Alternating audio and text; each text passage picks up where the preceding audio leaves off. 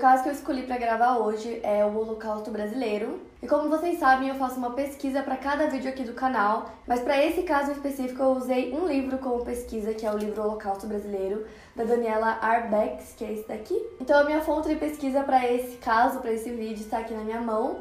E conforme eu for contando para vocês, eu vou falando um pouquinho sobre o livro também. O Holocausto Brasileiro aconteceu na cidade de Barbacena, em Minas Gerais, no Hospital Colônia de Barbacena, fundado em 1903, projetado para ser um hospital psiquiátrico. Então, assim, para época, 1903, as pessoas não entendiam doenças mentais, não sabiam como lidar com elas, como curá-las. Então a proposta desse lugar era justamente fazer o que as famílias não conseguiam fazer em casa, dar uma esperança de tratamento para os pacientes. Em pouco tempo, o Colônia virou referência como hospital, a procura era muito grande. Então muitas famílias queriam uma vaga nesse hospital que prometia ajudar pessoas com problemas psiquiátricos, com doenças mentais. Então, assim, o que era para ser a princípio um hospital psiquiátrico, né, com o objetivo de cuidar de pessoas com problemas psiquiátricos, com doenças mentais, começou a virar outra coisa. O Colônia acabou virando destino de desafetos, homossexuais, militantes políticos, mães solteiras, alcoólatras, mendigos, negros. Então, nesse trecho do livro, fala inclusive dos chamados insanos. A teoria eugenista que sustentava a ideia de limpeza social fortalecia o hospital e justificava todos os seus abusos, livrar a sociedade da escória, desfazendo-se dela, de preferência em um local onde a vista não pudesse alcançar. Ou seja, qualquer pessoa diferente ou que ameaçasse a ordem pública era mandada direto para colônia. Então, como eu falei, mãe solteira, é, prostituta, negros, pessoas que não tinham doença alguma, eram todas mandadas para lá, porque já que agora essas pessoas estavam longe da vista deles, elas já não eram mais um problema. Então, em 1930, o local que foi completamente projetado para abrigar 200 pessoas tinha mais de 5 mil e 70% dessas pessoas não tinham doença alguma, tipo, nada. Então, normalmente nas cidades grandes, eles colocavam essas pessoas dentro de trens e mandavam eles para Barbacena com a passagem só de ida. Muitos deles nem sabiam para onde eles estavam sendo mandados. E no livro até conta que muitas pessoas tinham sintomas normais da vida, como por exemplo tristeza, e sem nem pensar duas vezes a pessoa era mandada direto para colônia. Então, como cabia 200 pessoas e tinha 5 mil, Obviamente não cabia todo mundo, não tinha nem cama para todo mundo, então eles começaram a colocar capim no lugar das camas. E essa coisa absurda foi recomendada para muitos hospitais do Brasil fazerem o mesmo. As condições que essas pessoas viviam lá eram assim,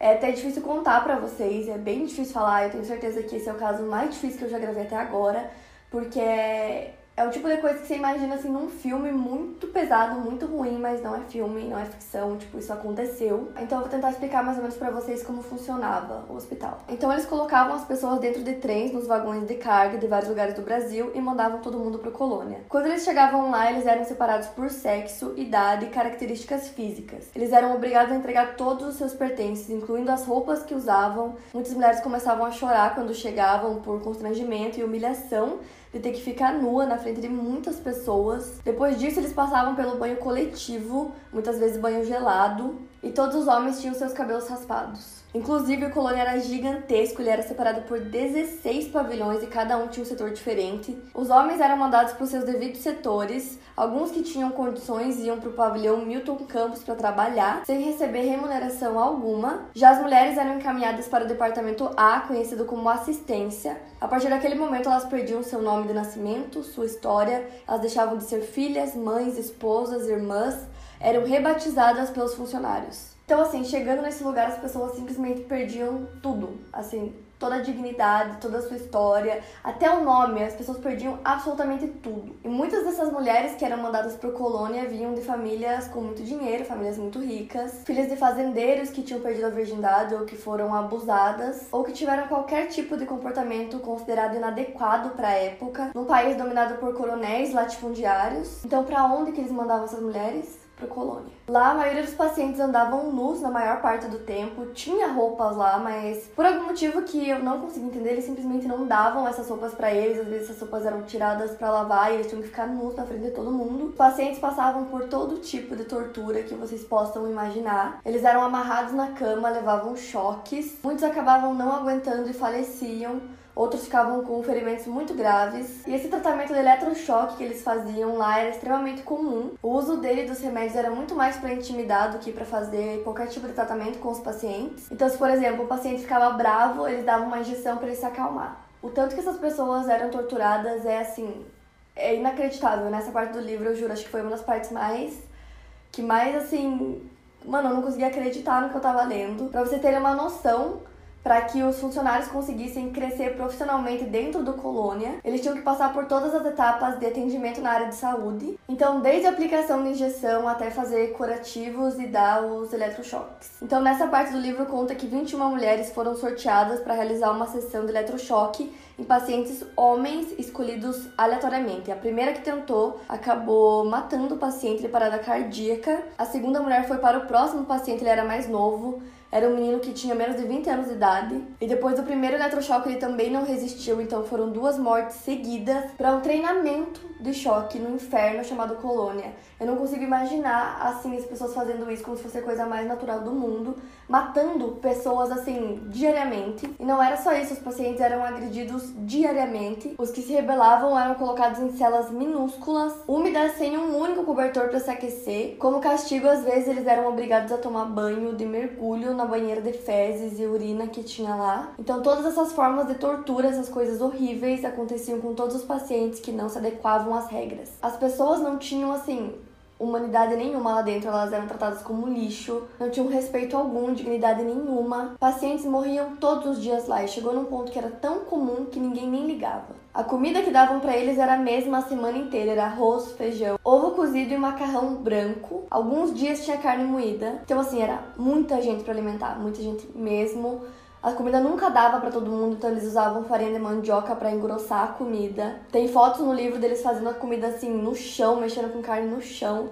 Gente, assim, não dá para acreditar. Então, como eu falei para vocês, tinham alas para homens, para mulheres, para crianças também que eram mandadas para lá. Só que com a superlotação, muitas vezes as pessoas ficavam todas misturadas. As crianças e adolescentes passavam pelas mesmas coisas que os adultos sofriam tanto quanto eles. E como morriam muitas pessoas por dia, eles fizeram um cemitério chamado Cemitério da Paz. Então às vezes tinham corpos que estavam lá assim há dias e eles tiravam esses corpos, colocavam numa carrocinha de madeira, tem foto no livro. Carregavam esses corpos pro Cemitério da Paz numa cova super rasa até que chegou o momento que eles simplesmente abandonaram o cemitério também. Os funcionários sabiam que o que acontecia lá dentro não era normal, não era o certo, mas ninguém denunciava, ninguém fazia absolutamente nada. Desde 1903, muitas pessoas comandaram o lugar e também a maioria delas não tinha muito interesse em mudar o que estava acontecendo por lá. Então, como ninguém denunciava, ninguém fazia absolutamente nada para mudar, o terror se seguiu por muitos anos. Eles não tinham nem água, tanto que tinha um cano estourado que ficava vazando água do esgoto. As pessoas bebiam essa água porque era o que tinha. Eles tinham o café da manhã, o almoço ao meio-dia e às 5 da tarde o jantar. Então, em todos os outros horários do dia eles não comiam, não recebiam absolutamente nada. Então, além do alimento para os pacientes ser escasso, ter muito pouco, eles tinham que acordar três horas antes para fazer uma fila para poder receber o alimento. Muitas roupas dos pacientes eram peças únicas, então quando elas eram recolhidas para a lavanderia, a maioria deles não tinha opção e ficavam nus, expostos ao sol frio, chuva, o que fosse. Essa parte do livro também mexeu muito comigo, é até difícil contar para vocês. Então, assim, quando fazia muito frio, eles faziam círculos, as pessoas faziam círculos, para tentar se esquentar e não morrer de frio. Então, eles iam revezando, algumas pessoas ficavam no meio desse círculo para se esquentar e todo mundo ia revezando para que eles conseguissem acordar no outro dia e não morressem ali de frio. E no livro tem até uma frase nessa parte que fala: Difícil imaginar que no meio do abandono extremo ainda restam forças para ajudar. Fora que, apesar do Colônia ser um hospital, tinham pouquíssimos médicos lá. No final da década de 50, psiquiatras e clínicos eram assim raridade por lá. E eles também tinham 28 casas terapêuticas que eram mantidas pela prefeitura. Então, alguns pacientes eram mandados para lá. Esses serviços residenciais terapêuticos eram locais de moradia destinados a pessoas com longa internação no colônia que não têm possibilidade de retornar às suas famílias. Lá era um lugar mil vezes melhor que o colônia, tanto que muitas pessoas que eram transferidas para lá chegavam sem saber o que era individualidade, sem nem lembrar mais o que é ter respeito, o que é ser tratado como ser humano. Não precisavam andar pelados, não precisavam tomar banho coletivo com água fria eles tinham sua própria toalha, suas próprias coisas. Também recebiam um incentivo do governo, então eles tinham o próprio dinheiro que podiam gastar com o que eles quisessem, tinham comida de verdade. E infelizmente nem todo mundo foi mandado para essas casas, né? Algumas pessoas eram mandadas para lá. Em 1961, o fotógrafo Luiz Alfredo, da revista Cruzeiro, foi mandado a Barbacena para cumprir uma pauta. Ele nem imaginava o que ele ia encontrar por lá. Assim que ele entrou, ele se deparou com milhares de mulheres, homens, crianças, sujos, vestindo uniformes esfarrapados, cabeças raspadas, os pés descalços. Nas banheiras coletivas havia fezes e urina no lugar de água. O cheiro que tinha lá era insuportável, muito forte mesmo. Dentro dos pavilhões tinham homens, mulheres, crianças, todos misturados, mulheres nuas à mercê da violência sexual, cadáveres em avançado estado de decomposição, doentes esquecidos nas suas camas esperando pela morte, feno e palha no lugar de colchões, o maior horror que ele já havia visto. E na superlotação, como eu falei, às vezes as mulheres ficavam junto com os homens e muitas vezes elas não tinham nem roupa, então elas eram estupradas sempre, não só pelos próprios pacientes, como por médicos e funcionários. Algumas delas acabavam engravidando, então imagina você grávida num lugar como esse. No depoimento de uma delas no livro, ela conta que elas passavam as próprias fezes pelo corpo para que os funcionários não encostassem, não agredissem elas, porque ela disse que sujas ninguém queria encostar nelas e assim elas conseguiam proteger os seus bebês. É, incrível a capacidade das mulheres de sobrevivência, de força. Então, o fotógrafo, vendo todas aquelas cenas horríveis, ele disse a seguinte frase: Eram cenas de um Brasil que reproduzia, menos de duas décadas depois do fim da Segunda Guerra Mundial, o modelo dos campos de concentração nazistas. A reportagem que ele fez ganhou cinco páginas na revista no dia 13 de maio de 1961. Então, o país todo se comoveu, a classe política fez muito barulho, os governantes fizeram promessas públicas pelo fim da desumanidade, mas aí o tempo foi passando e tudo continuou exatamente igual no hospício. Por sorte, o fotógrafo guardou todos os negativos fotos que ele tirou e se transformaram cinco décadas mais tarde no maior conjunto de imagens feitas no interior da unidade. Outra coisa absurda que aconteceu lá é que quase 2 mil corpos de cadáveres foram vendidos pela colônia para 17 faculdades de medicina do país entre 1969 e 1980. Eles eram vendidos por 50 cruzeiros cada um, o que equivale hoje a 200 reais por cadáver. No período de maior lotação do colônia, em média, cerca de 16 pessoas morriam por dia. Em uma década, a venda de cadáveres atingiu quase 600 mil reais e quando os corpos começaram a não ter mais tanto interesse para as faculdades de medicina, eles eram decompostos em ácidos nos pátios em frente aos outros pacientes no colônia. A venda de cadáveres, conhecida como comércio da morte, foi interrompida em 1980 pelo diretor da instituição na época. Uma das piores alas do colônia virou um museu em 1996, o Museu da Loucura. No andar superior, um centro cirúrgico com instrumentos usados para a realização de lobotomia, que era extremamente comum, eles faziam muito é, essa cirurgia por lá, a maioria dos pacientes não resistia, mas eles continuaram fazendo por muito tempo. Tem alguns lugares no Brasil que ainda fazem esse procedimento. O projeto foi iniciado em 1992 e implantado em 2005 com a intenção de unir a psiquiatria e a clínica médica, garantindo a extinção do velho colônia, o que ainda está em processo de consolidação. Hoje o Barbacena virou hospital regional e se chama Centro Hospitalar Psiquiátrico de Barbacena. Foi construído nas dependências do antigo pavilhão do Colônia, hoje ainda em funcionamento. Em 2011, quando a história Barbacena começou a relatada pela autora do livro, tinham 190 sobreviventes lá. Hoje tem 177. A expectativa de sobrevida dos sobreviventes é de apenas 10 anos. E essa também é a estimativa de tempo para que finalmente tudo se encerre lá no Colônia. Hoje, cerca de 160 pacientes vivem nessas residências terapêuticas, onde finalmente conseguem liberdade, conseguem dignidade, conseguem ter uma vida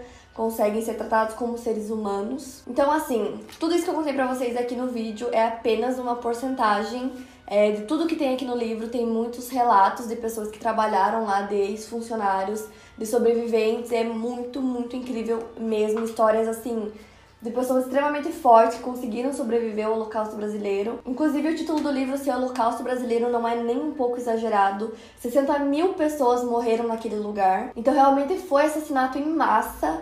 É, realmente foi um holocausto aqui no Brasil. Eu realmente espero que esse vídeo chegue em muitas pessoas, porque eu tenho certeza que, assim como eu, muitos de vocês nem tinham noção é, sobre esse ocorrido aqui no Brasil, que nem faz tanto tempo assim. O Holocausto brasileiro faz parte da nossa história e a gente não pode simplesmente esquecer tudo que aconteceu com essas pessoas. A gente tem que falar sobre isso sim. Para mais casos, siga meu podcast aqui no Spotify. Lembrando que os casos novos saem primeiro lá no meu canal do YouTube toda quinta-feira. Obrigada por ouvir, até o próximo caso.